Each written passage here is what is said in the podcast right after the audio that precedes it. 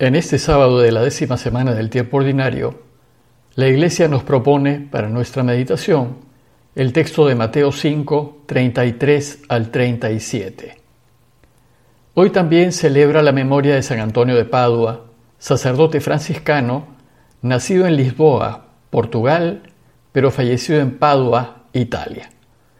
Su trabajo como orador eximio y su preocupación por los pobres y enfermos de la ciudad de Padua le valió ser conocido como Antonio de Padua. Pero vamos a seguir con nuestro comentario del Sermón del Monte y por tanto les leeré el texto indicado.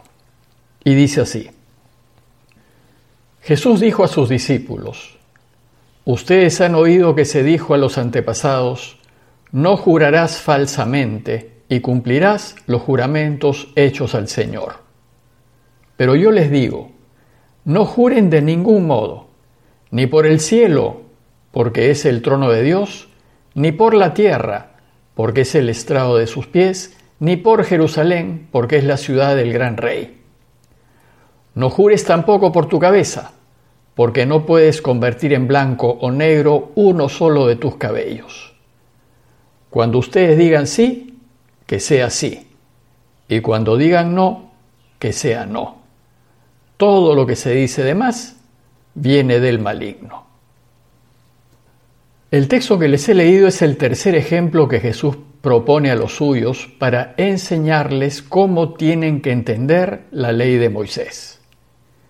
Jesús quiere que los suyos entiendan que deben ser fieles a la ley, pero más allá de lo que dice la letra.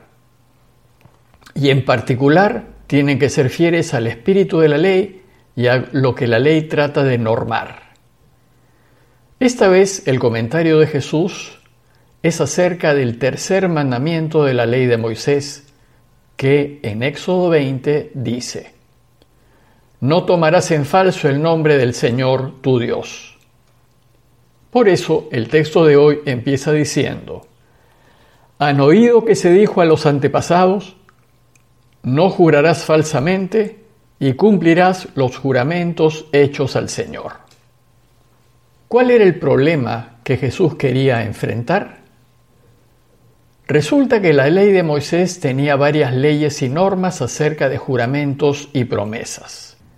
Y en tiempos de Jesús se había vuelto una costumbre muy extendida jurar por todo, a fin de certificar, de dar fe, que se estaba diciendo la verdad.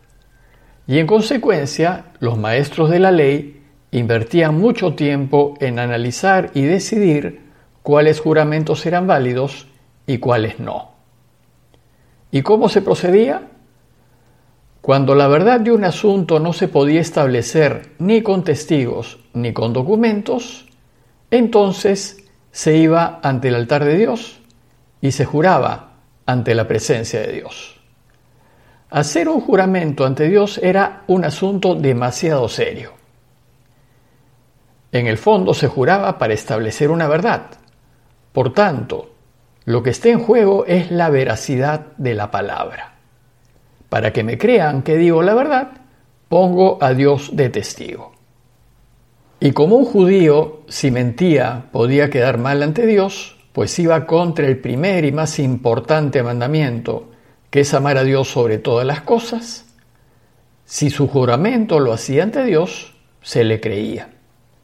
Pero como era tan serio tomar el nombre de Dios en vano, este procedimiento incluía una maldición terrible en caso de que el juramento fuese falso. Pero ¿qué sucedió? A fin de no tomar el nombre de Dios en vano, los judíos empezaron a usar una serie de fórmulas de juramentos que apuntaban a tener de testigo a Dios, pero que no lo nombraban directamente. Eran realmente leuleyadas para poder jurar en nombre de Dios, pero sin decir su nombre.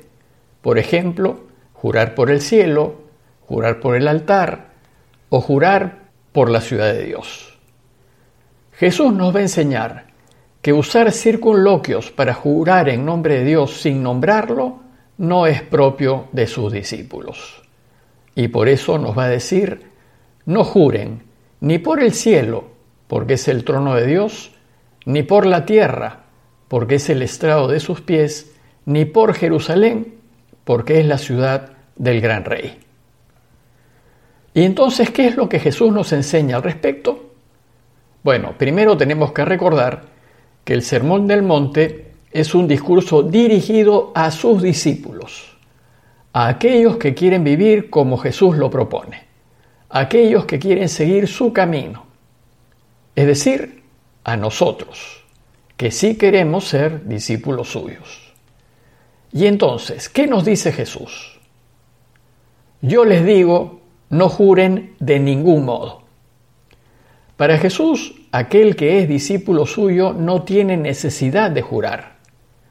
No tiene necesidad de comprobar que dice la verdad, porque es una persona veraz, que vive en la verdad y desea regirse solo por la verdad, porque Dios es verdad. Para Jesús es inconcebible que digamos mentira alguna, pues la mentira está en total oposición a Dios. Si mentimos, no amamos a Dios sobre todas las cosas, sino nos amamos a nosotros que mentimos para cuidarnos, para protegernos. Y si mentimos, no podemos ayudarlo a reinar.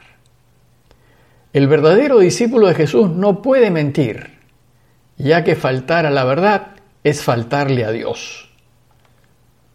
Pero después de enseñarnos que al vivir en la verdad no necesitamos jurar, pasa a enseñarnos que no importa cómo se formule un juramento para establecer la verdad. En la práctica popular se solía jurar por cualquier cosa de valor, por la familia, los hijos, los bienes, los sueños, a fin de evitar poner a Dios de testigo. Finalmente, era tarea de los escribas discernir cuáles votos eran válidos y cuáles no. Pero para Jesús, cualquier forma de juramento sigue siendo un juramento ante Dios, porque Dios es verdad, y no podemos poner a Dios de testigo de ninguna clase de mentira. Por eso dice Jesús, no jures tampoco por tu cabeza, porque no puedes convertir en blanco o negro uno solo de tus cabellos. Es decir, no es necesario jurar por nada de valor, pues finalmente todo lo que es de valor es de Dios. Él lo es todo. ¿Y cómo concluye Jesús su enseñanza? Cuando ustedes digan sí, que sea sí, y cuando digan no, que sea no.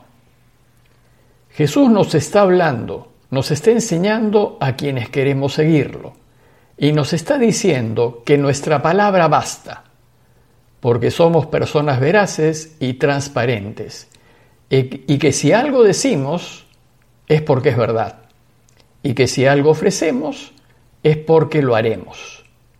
Y esto porque los que queremos caminar con Él, queremos ser hijos de la luz, queremos ser hijos del día, y si queremos vivir así, nuestra palabra es suficiente. Por tanto, el simple sí o el simple no deben bastar para demostrar verdad ante Dios y los hombres. Por eso dice Jesús, todo lo que se dice de más viene del maligno. Lo de Dios es verdad y no necesita justificación alguna, porque es evidente. En cambio, lo que no es de Dios necesita justificarse, porque no es evidente en sí mismo. Siempre la mentira hará lo posible por convencernos de que es verdad.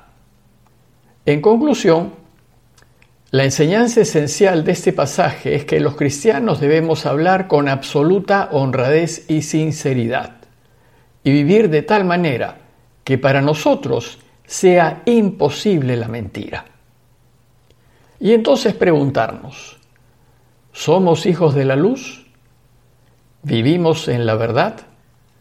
¿Hacemos lo que decimos? ¿Es nuestra palabra confiable? Y luego considerar que si bien hoy en tribunales y muchas instituciones se nos exige prestar juramento, tal juramento debe ser para el cristiano un formalismo, pues si somos verdaderos discípulos suyos, cumpliremos con lo que nos comprometemos.